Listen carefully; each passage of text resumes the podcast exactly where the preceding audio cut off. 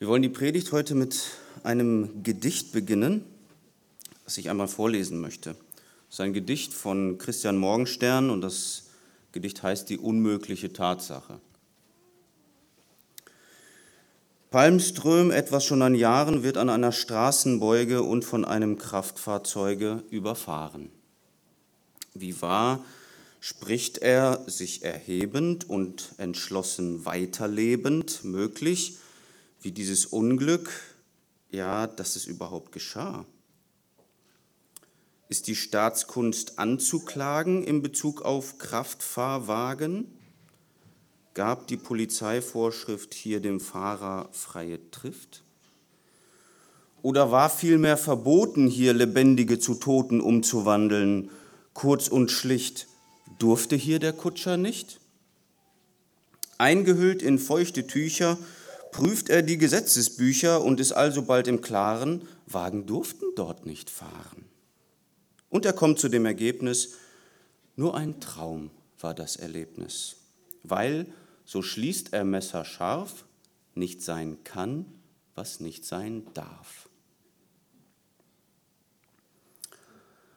Eine Eigenart von uns Menschen, Dinge, die wir nicht wahrhaben wollen, einfach abzustreiten, weil sie nicht wahr sein dürfen, weil es gewisse Konsequenzen für uns haben würde, mit denen wir nicht einverstanden sind.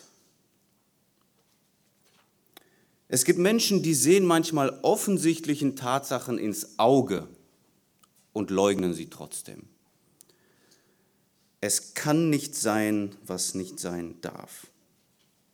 Und leider gehen viele Menschen heute so mit dem Evangelium um. Sie erkennen, sie verstehen, aber sie weigern sich bewusst zu glauben.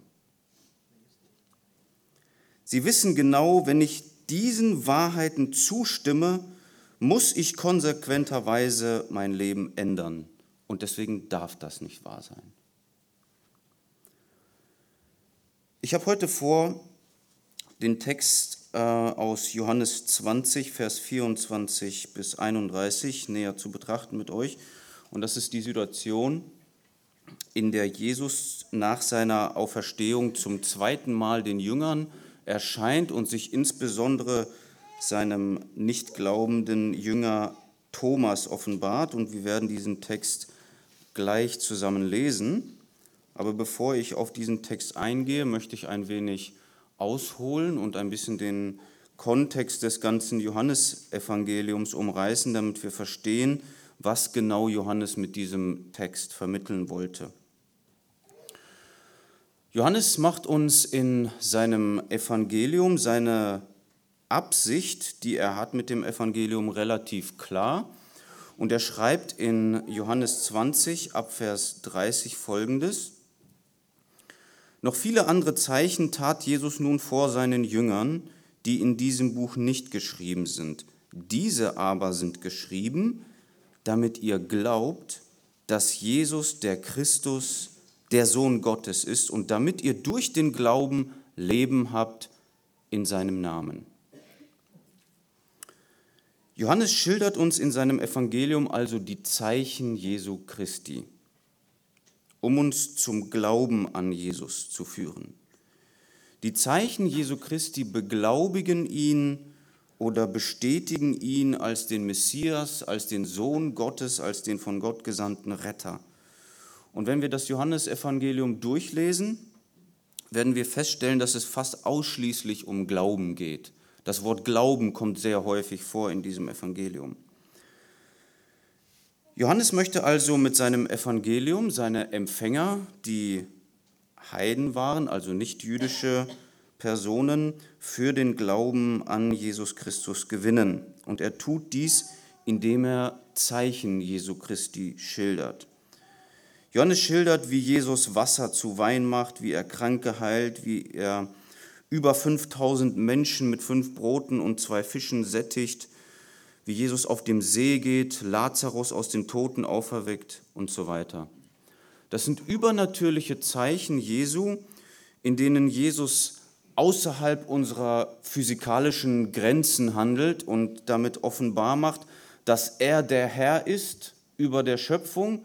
Er hat Macht, physikalische Größen außer Kraft zu setzen, weil er sie selber ins Leben gerufen hat einmal und demonstriert damit seine Gottheit. Johannes schildert uns zum einen die Zeichen Jesu Christi, aber was Johannes noch ausführlicher schildert, ist die Reaktion der Menschen auf diese Zeichen. Ich lese uns ein paar Beispiele vor. Johannes 2, Vers 11. Das ist das erste Zeichen, das Jesus tat. Es geschah zu Kana in Galiläa und er offenbarte seine Herrlichkeit und seine Jünger glaubten an ihn. Johannes 2, Vers 23.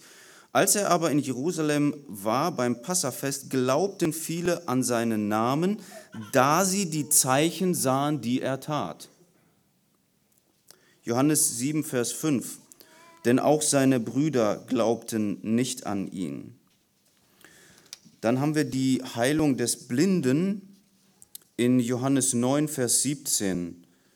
Da sprachen sie wieder zu dem Blinden, also hier sprechen die Pharisäer zu dem Blinden, was sagst du von ihm, dass er deine Augen aufgetan hat? Er aber sprach, er ist ein Prophet. Nun glaubten die Juden nicht von ihm, dass er blind gewesen und sehend geworden war, bis sie die Eltern dessen riefen, der sehend geworden war. Hier haben wir dann eine Diskussion zwischen den Pharisäern und den Eltern dessen, äh, der äh, blind geheilt, der geheilt worden war. Und wir sehen, wie die Pharisäer dieses Zeichen Jesu nicht wahrhaben wollen. Und sie versuchen, den ehemals Blinden und auch seine Eltern dahin zu bewegen, dieses Zeichen zu leugnen. Und weil der Sehend gewordene das nicht tut, schmeißen sie ihn dann aus der Synagoge raus. Und dann lesen wir in Johannes 9, Vers 35, Jesus hörte, dass sie ihn ausgestoßen hatten, und als er ihn fand, fragte er, glaubst du an den Menschensohn? Er antwortete und sprach, Herr, wer ist, auf dass ich an ihn glaube? Jesus sprach zu ihm, du hast ihn ja gesehen und der mit dir redet, der ist's. Er aber sprach, Herr, ich glaube. Und er betete ihn an. Wir sehen also an diesen Stellen, dass Johannes bewusst den Glauben oder Unglauben der Menschen kommentiert, die um ihn herum in diesen Situationen sind und die diese Wunder und Zeichen sehen. Wir haben also immer erst die Schilderung eines Zeichens und dann, dann schwenkt die Kamera von, von Jesus und der betroffenen Person hin auf die Volksmenge und Johannes zeigt uns die Reaktion des Volkes auf das Zeichen, ob es mit Glaube oder Unglaube äh, stattfindet. Und in den Menschen, die Jesus nachfolgen, sehen wir im Verlauf des Evangeliums so ein Hin und Her zwischen Glauben und Unglauben. Und im Verlauf des Evangeliums kristallisiert sich dann zum Ende immer weiter und deutlicher heraus, wer diejenigen sind, die glauben und wer diejenigen sind, die nicht glauben. Da sind die Pharisäer, die überhaupt nicht glauben, und sich bewusst weigern zu glauben. Sie erfahren zum Beispiel, dass Jesus Lazarus aus den Toten auferweckt hat und weil dieses Zeichen für das Volk so offensichtlich war und die Pharisäer dagegen nichts ausrichten können, nehmen sie sich vor, Lazarus umzubringen. Und der Unglaube der Pharisäer gipfelt dann letztendlich darin, dass sie dafür sorgen, dass Jesus gekreuzigt wird. Die Pharisäer sind ein Paradebeispiel für Menschen, denen die Tatsache der Gottheit Jesu vor die Augen gestellt wurde und die sich bewusst weigern zu glauben. Es kann nicht sein, was nicht sein darf. Dann ist da zum Beispiel ein Nikodemus, der nachts zu Jesus kommt und mit Jesus ein Gespräch führt und einiges nicht versteht und es ist nicht so richtig klar, wo steht jetzt Nikodemus? Glaubt er, glaubt er nicht? Und dann macht eine Tat von Nikodemus zum Schluss des Evangeliums deutlich, dass Nikodemus wirklich an Jesus gläubig geworden ist. Dann sind da die engen Begleiter Jesu, die wie seine Jünger und auch über die Jünger wird immer gesagt, ob sie glauben oder zweifeln. Und deshalb ist die Szene zwischen Jesus und Thomas eine sehr wichtige Situation, die Johannes bewusst an das Ende seines Evangeliums stellt, um zu zeigen, wie ein enger Begleiter, ein enger Nachfolger Jesu vom Unglauben zum Glauben kommt. Eine weitere wichtige Beobachtung, die wir machen müssen, ist der Zusammenhang zwischen Sehen und Glauben. Als Jesus zu Thomas sagte, glückselig sind die nicht sehen und doch glauben, ist das nicht einfach ein Vorwurf an Thomas, sondern ein wichtiges Thema im gesamten Evangelium von Johannes. Und das möchte ich kurz mit einigen Bibelstellen zeigen. Johannes 1, Vers 34, das sind Worte von Johannes dem Täufer, der sagt, und ich habe es gesehen und bezeuge, dass dieser der Sohn Gottes ist. Johannes 6, Vers 30, da spricht die Volksmenge, da sprachen sie zu ihm, was tust du denn für ein Zeichen, damit wir sehen und glauben? Was wirkst du? Johannes 19, Vers 35 sagt Johannes, und der es gesehen hat, der hat es bezeugt. Und sein Zeugnis ist wahr. Und er weiß, dass er die Wahrheit sagt, damit ihr glaubt. Johannes 20, Vers 8. Darauf ging auch der andere Jünger hinein, also in das Grab, der zuerst zum Grab gekommen war, und er sah und glaubte. 1. Johannes 1, also vom selben Schreiber, aber im, Johannes, im 1. Johannesbrief, was von Anfang war, was wir gehört haben, was wir mit unseren Augen gesehen haben, was wir angeschaut und was unsere Hände betastet haben vom Wort des Lebens. Und das Leben ist erschienen und wir haben gesehen und bezeugen und verkündigen euch das ewige Leben, das bei dem Vater war und uns erschienen ist, was wir gesehen und gehört haben, das verkündigen wir euch, damit auch ihr Gemeinschaft mit uns habt und, eu und unsere Gemeinschaft ist mit dem Vater und mit seinem Sohn Jesus Christus. Und dieses schreiben wir euch, damit eure Freude vollkommen sei. Johannes betont hier in seinem ersten Brief in drei Versen viermal, dass er das, was er schreibt, mit eigenen Augen gesehen hat. Und das ist ein wichtiges Argument von Johannes, mit dem er die Glaubwürdigkeit seines Evangeliums bestätigt. Und genau aus diesem Grund hat Jesus vor dem Volk Zeichen getan. Jesus wollte, dass seine Zeichen gesehen werden und seine Gottheit und seine Sohnschaft dadurch bestätigt wird.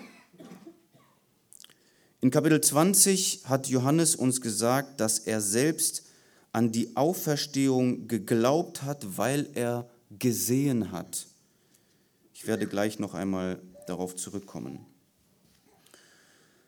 Soweit zum äh, groben Kontext und zum, zur Vorgehensweise von Johannes in seinem Evangelium. Und jetzt möchte ich mich einmal dem Predigttext zuwenden. Wir werden von Anfang des Kapitels lesen, also aus Johannes 20 vom Vers 1 bis zum Vers 31. Wir werden dann aber nur die Verse 24 bis 31 genauer betrachten.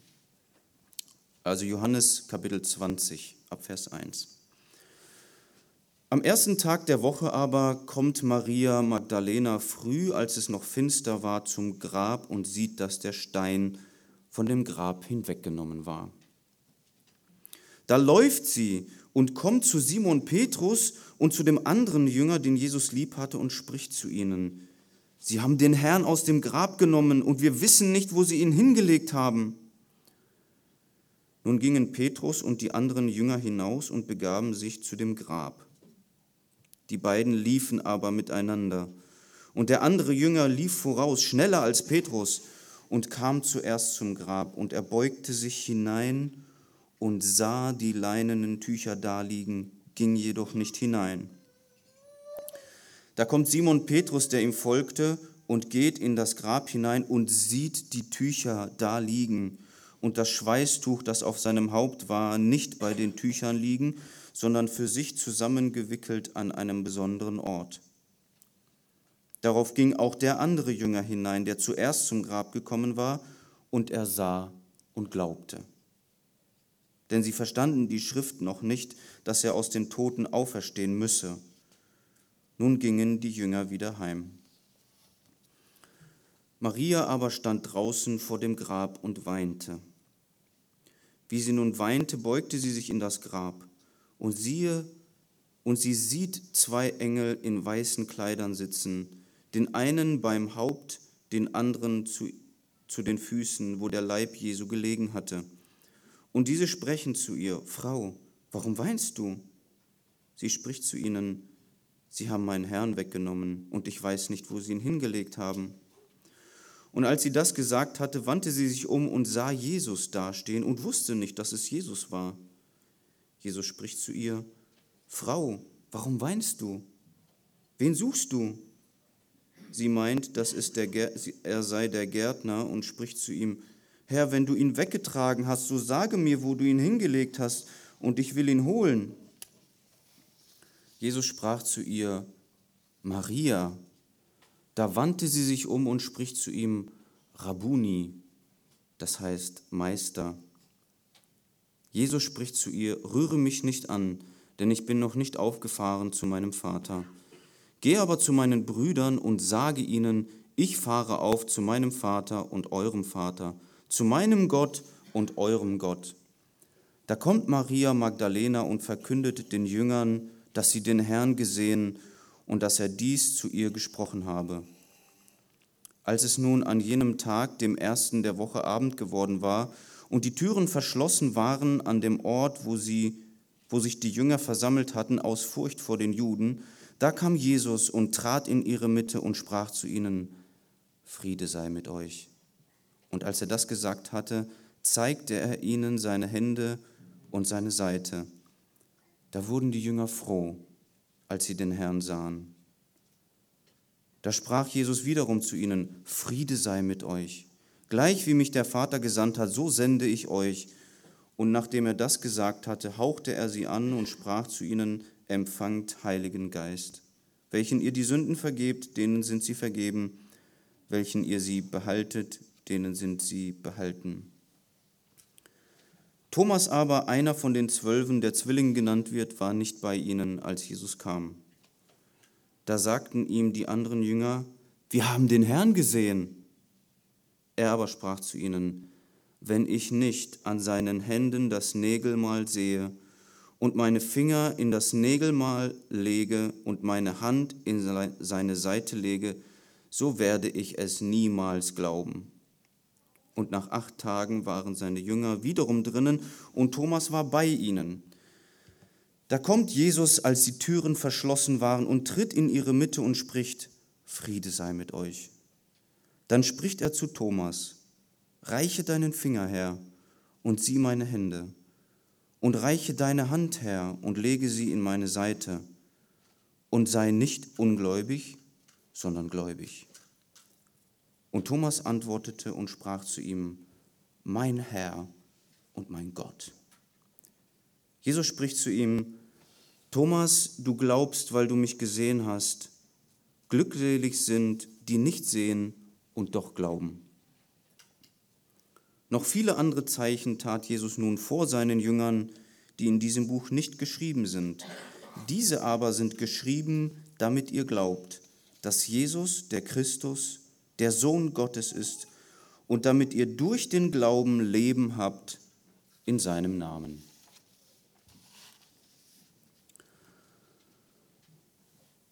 Wir haben uns vorhin einige Stellen angeschaut, in denen Johannes die Tatsache betont, betont hat, dass sie Augenzeugen der Zeichen Jesu Christi gewesen sind. Sie haben gesehen.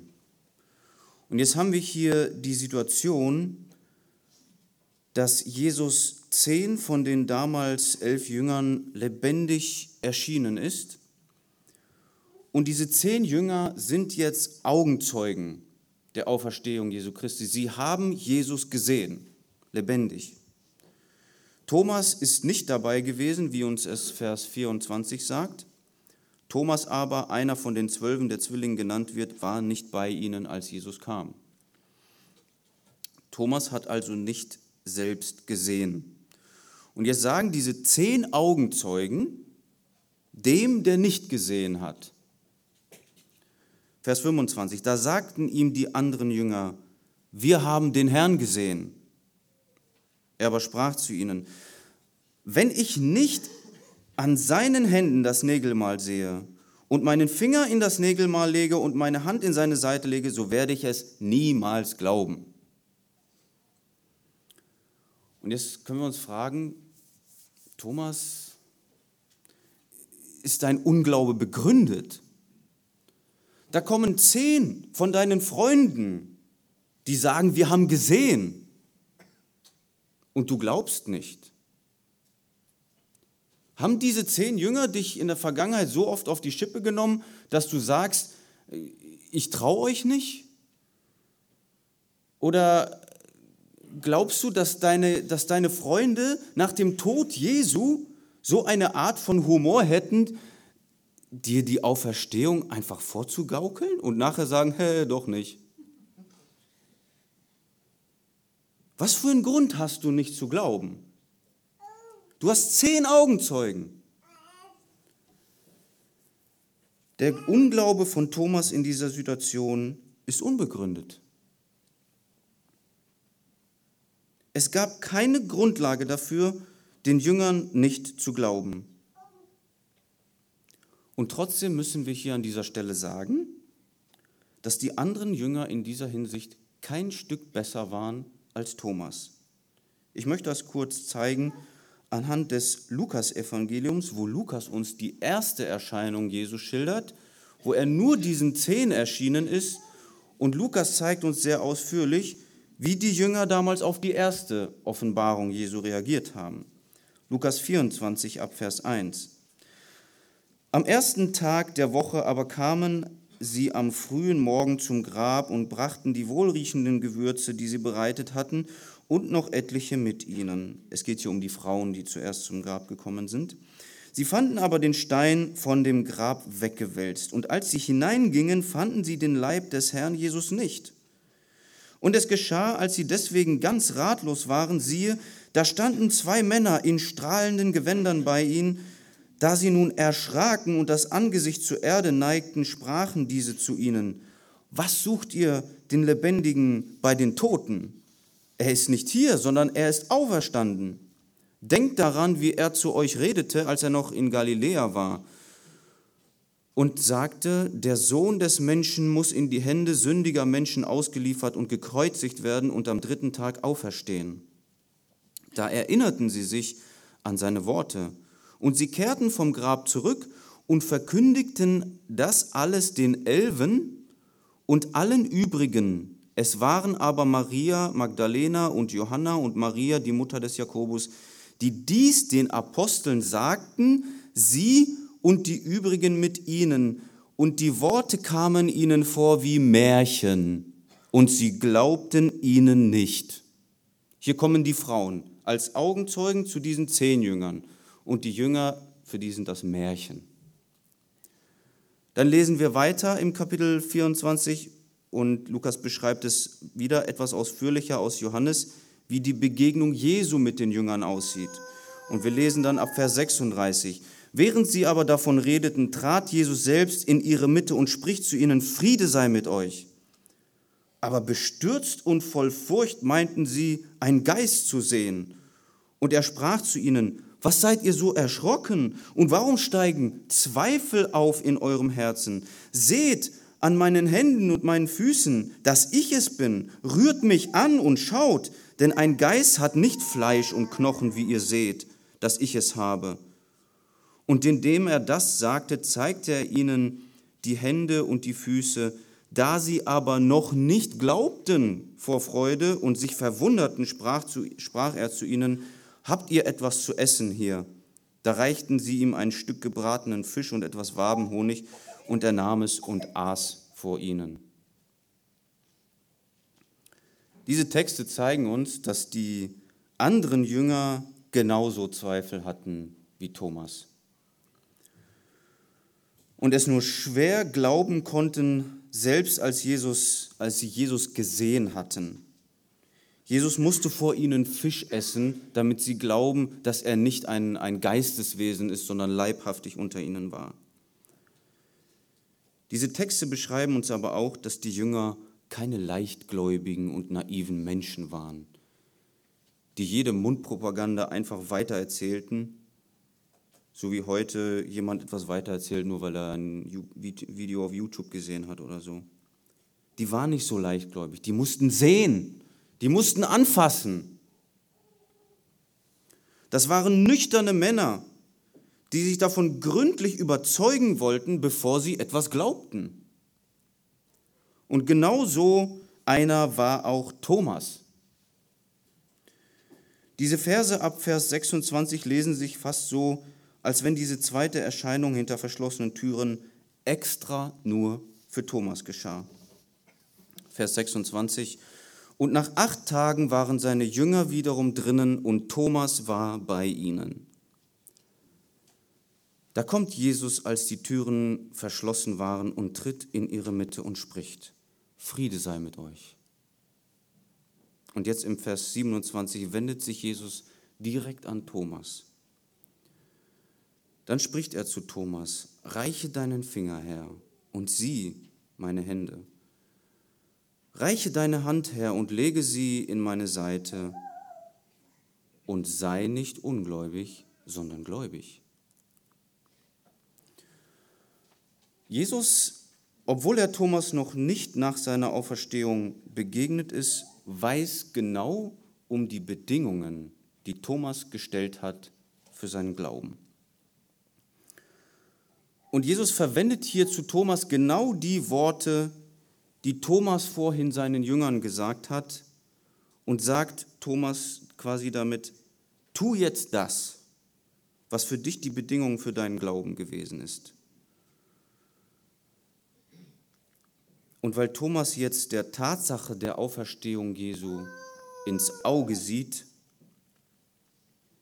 also weil Thomas jetzt der, der Tatsache der Auferstehung Jesu ins Auge sieht und die Bedingung, die er gestellt hat, jetzt quasi erfüllt ist, sagt Jesus zu Thomas, oder man könnte sagen, Jesus befiehlt Thomas, sei nicht ungläubig, sei gläubig. Jesus fragt nicht, ob er jetzt glauben kann. Jesus fragt nicht, ob Thomas jetzt noch mehr sehen möchte, was auch gerechtfertigt ist, da jetzt für Thomas alle Karten auf dem Tisch liegen. Er muss jetzt glauben. Und wenn ich das Johannesevangelium mit einem einzigen Satz zusammenfassen müsste, dann würde ich mich für diese Aussage Jesu entscheiden, die er an Thomas richtet, indem er sagt, sei nicht ungläubig, sei gläubig. Das ist die Hauptbotschaft oder die Hauptaufforderung, die Johannes an seine Leser richtet. Sei nicht ungläubig, sei gläubig. Und Thomas antwortet darauf in Vers 28. Und Thomas antwortete und sprach zu ihm, mein Herr und mein Gott. Vor acht Tagen hat Thomas zu den Jüngern gesagt, dass er nicht glauben konnte. Aber was, was genau konnte Thomas nicht glauben? Thomas konnte nicht glauben, dass Jesus lebendig geworden ist. Das war der Punkt, den er nicht glauben konnte. Was heißt, dass Thomas, er konnte nicht glauben, dass Jesus aus den Toten auferstanden wurde, ist. Das konnte er nicht glauben. Und jetzt, nachdem Jesus sich Thomas zeigt und Thomas ihn womöglich berührt hat, sagt Thomas nicht, Jesus, jetzt glaube ich, dass du aus dem Toten auferstanden bist. Thomas sagt auch nicht, jetzt glaube ich, dass du der Sohn Gottes bist.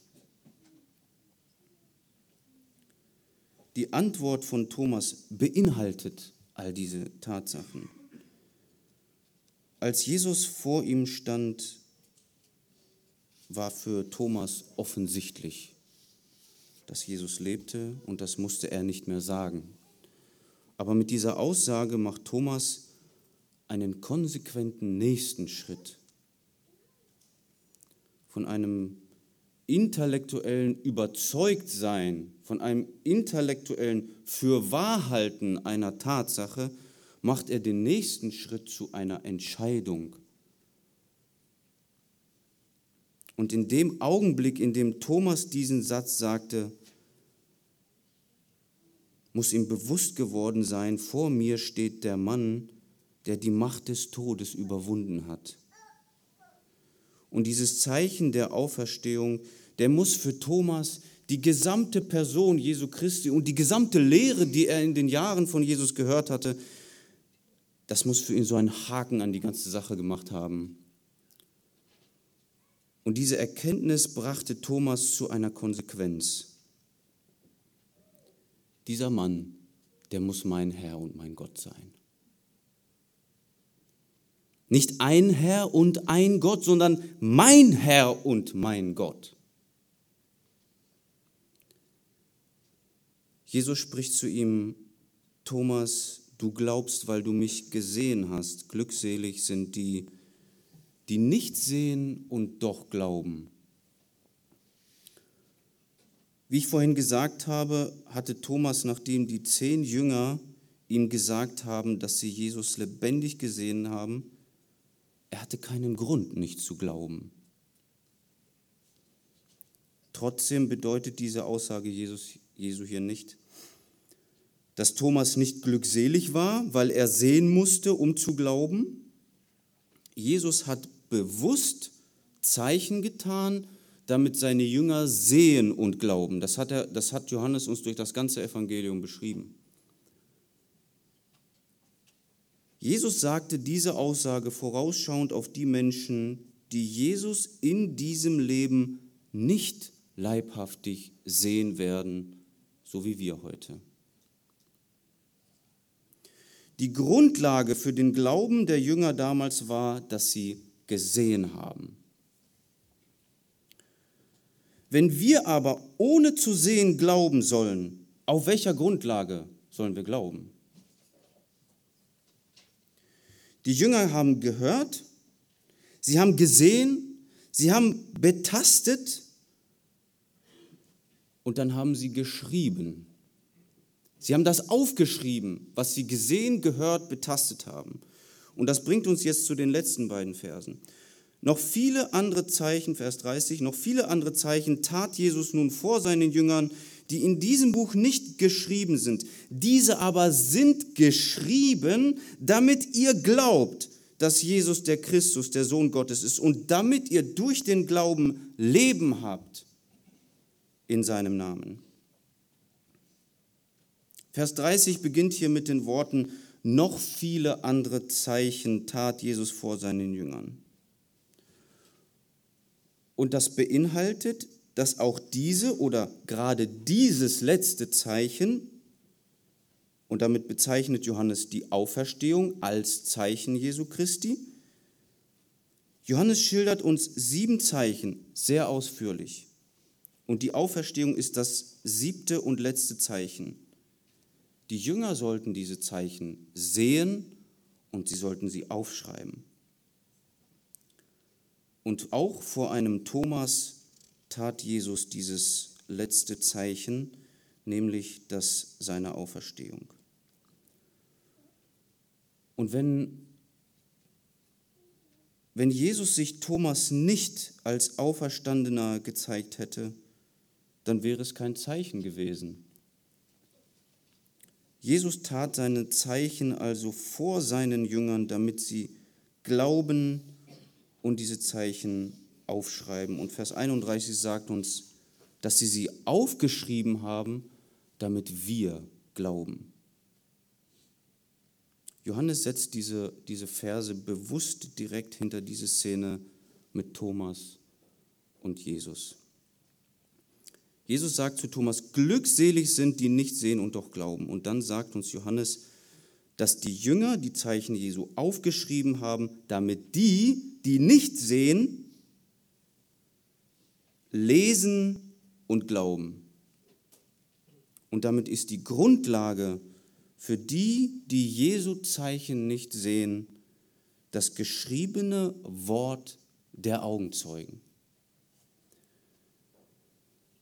In diesem Text zeigt uns Johannes den Jünger Thomas, der dem Bericht der anderen Jünger, die ja Augenzeugen gewesen sind, nicht geglaubt haben. Und Jesus kommt zu diesem Thomas, der den Augenzeugen nicht geglaubt hat, und er liefert ihm den geforderten Beweis. Und damit hat Jesus jemandem, der den Augenzeugen nicht geglaubt hat, gezeigt, dass sie recht haben sodass wir heute diese Aussage nicht mehr bringen können. Es gibt für uns heute keinen Grund, dem Zeugnis der Jünger nicht zu glauben. Die Zeichen Jesu waren für die Jünger die Brücke zwischen dem Alten Testament und der Person Jesu. Die Zeichen haben Jesus als den verheißenen Messias beglaubigt. Johannes 2 bestätigt das sehr schön. Jesus ist in der Situation zornig über die ganzen Verkäufer und äh, Geldwechsler, die ihre Stände da im Tempel aufgebaut haben. Und er hat sie mit der Peitsche rausgetrieben und ihre Tische umgestoßen. Und dann lesen wir in Johannes 2, Vers 18, da antworteten nun die Juden und sprachen zu ihm, was zeigst du uns für ein Zeichen, dass du dies tun darfst? Und Jesus antwortete und sprach zu ihnen, brecht diesen Tempel ab und in drei Tagen will ich ihn aufrichten. Da sprachen die Juden, dieser Tempel ist in 46 Jahren erbaut worden und du willst ihn in drei Tagen aufrichten? Er aber redete von dem Tempel seines Leibes. Als er nun auferstanden war von den Toten, dachten seine Jünger daran, dass er dies gesagt hatte, und sie glaubten der Schrift und dem Wort, das Jesus gesagt hatte. Das war das Zeichen damals für die Jünger und das ist für uns heute das geschriebene Wort. Der schriftliche Bericht der Augenzeugen ist die Brücke, auf der unser Glaube zur Person Jesu Christi gelangt.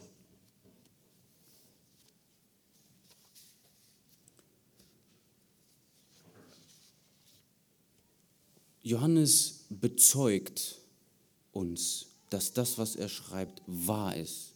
Es brauchte Augenzeugen, die uns das bestätigen. In der englischen Bibel steht das Wort bezeugt oder bezeugen, das wird mit Witness übersetzt. Und bei mir auf der Arbeit, wir produzieren Rohre und unser Kunde, er glaubt uns nicht. Er glaubt uns nicht, dass wir diese Rohre spezifikationskonform produzieren. Wir müssen verschiedene Tests machen. Und wenn ich meinem Kunden einen Report schicke, wo schriftlich draufsteht, Test bestanden, das glaubt er mir nicht. Das Papier, da kannst du alles draufschreiben. Und so vereinbaren wir mit unserem Kunden, wir gucken uns den ganzen Produktionsplan an und dann sagt der Kunde, dieser Fertigungsschritt, dieser Test, dieser Test, dieser Test ist ein Witness Point. Das heißt, wenn du diesen Test durchführst, dann schicke ich jemanden von meinen, als, als Repräsentant meiner Firma, ich schicke ihn zu dir in die Firma und nur wenn, wenn dieser Repräsentant meiner Firma Augenzeuge dieses Tests ist, dann ist der Test akzeptiert. Und es reicht meinem Kunden auch nicht, dass nur eine Person das macht. Es gibt drei verschiedene Parteien, die dann auf diesem Testreport stempeln müssen und sagen, witnessed, witnessed, witnessed. Wenn ich das ohne diese Beglaubigung mache, ist der Test ungültig und ich muss ihn noch einmal im Beisein der Firma wiederholen. Das Wort Gottes und das Zeugnis der Apostel ist der Bericht eines Augenzeugen, der bezeugt, so wie Johannes schreibt, dass das wahr ist, damit wir glauben. Ein jeder von uns, der heute hier sitzt und sich diesen Bericht von Johannes angehört hat, der hat für sich selbst eine Entscheidung getroffen, ob er will oder nicht. Stimmt dieser Bericht oder stimmt er nicht? Ist das wahr oder ist das nicht wahr? Diese Entscheidung musst du für dich treffen und du hast sie getroffen. Entweder glaubst du oder du glaubst nicht. Ich spreche jetzt von, von einem Fürwahrhalten. Gab es wirklich einmal diesen Jesus, der tot war und auferstanden ist, oder ist das ein Märchen? Ist das historische Tatsache oder nicht? Johannes und viele andere Schreiber haben uns bezeugt, dass sie gehört, gesehen und angefasst haben, was sie uns hier geschrieben haben. Und es gibt keine Grundlage, diesem Bericht nicht zu glauben. Und trotzdem gibt es Menschen, die sind wie die Pharisäer. Die denken ein Stück weiter und, und sagen, okay, wenn das wahr ist, dann hat das Konsequenzen für mich. Und diese Konsequenzen will ich nicht wahrhaben. Und deswegen weigere ich mich zu glauben. Und dann gibt es Menschen, die stimmen diesem Bericht zu. Die sagen, jawohl, das ist wahr. Sie sagen vielleicht, ich bin gläubig, ich glaube an Gott. Womit sie meinen, dass sie an die Existenz Gottes glauben. Ja, es gibt einen Gott. Und da muss ich dir sagen, das glaubt der Teufel auch. Noch viel intensiver als du. Das reicht nicht.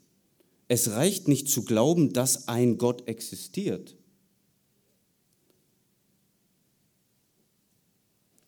Jakobus sagt, dass dieser Glaube tot ist. Das ist genauso wie gar nicht glauben. Wenn du sagst, ich glaube, dass es einen Gott gibt, aber das keine Konsequenz für mich hat, dann ist es genauso, als wenn du sagst, das ist ein Märchen. Es, es hat überhaupt keinen Unterschied für dein Leben. Johannes hat uns in dem letzten Vers gesagt, was Ziel des Glaubens ist. Diese aber sind geschrieben, damit ihr glaubt, dass Jesus der Sohn Gottes ist und damit ihr durch den Glauben Leben habt in seinem Namen. Und damit ist nicht nur ewiges Leben und Errettung vor dem Zorn Gottes gemeint, damit ist auch neues Leben gemeint, was du jetzt und hier von Gott zugerechnet bekommst. Jesus hat Thomas aufgefordert und gesagt, sei gläubig.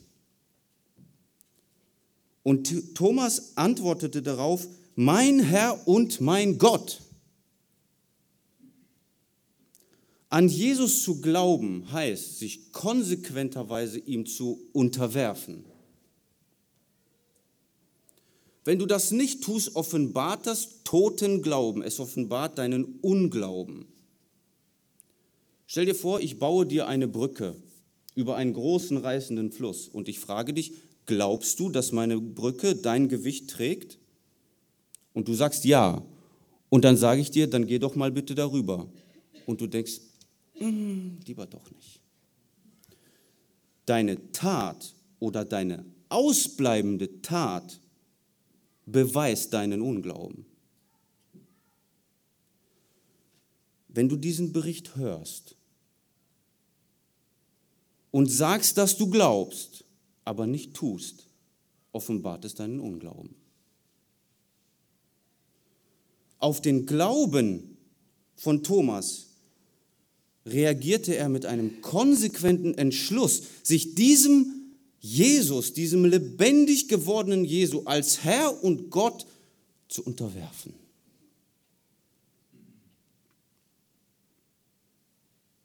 Und genau das bedeutet Glauben für dich und uns heute. Und weil wir zuverlässige Berichte von Augenzeugen haben, die glaubhaft sind, darf ich dich heute persönlich dazu auffordern, so wie Jesus des Thomas damals, und sagen, sei nicht ungläubig, sei gläubig. Amen.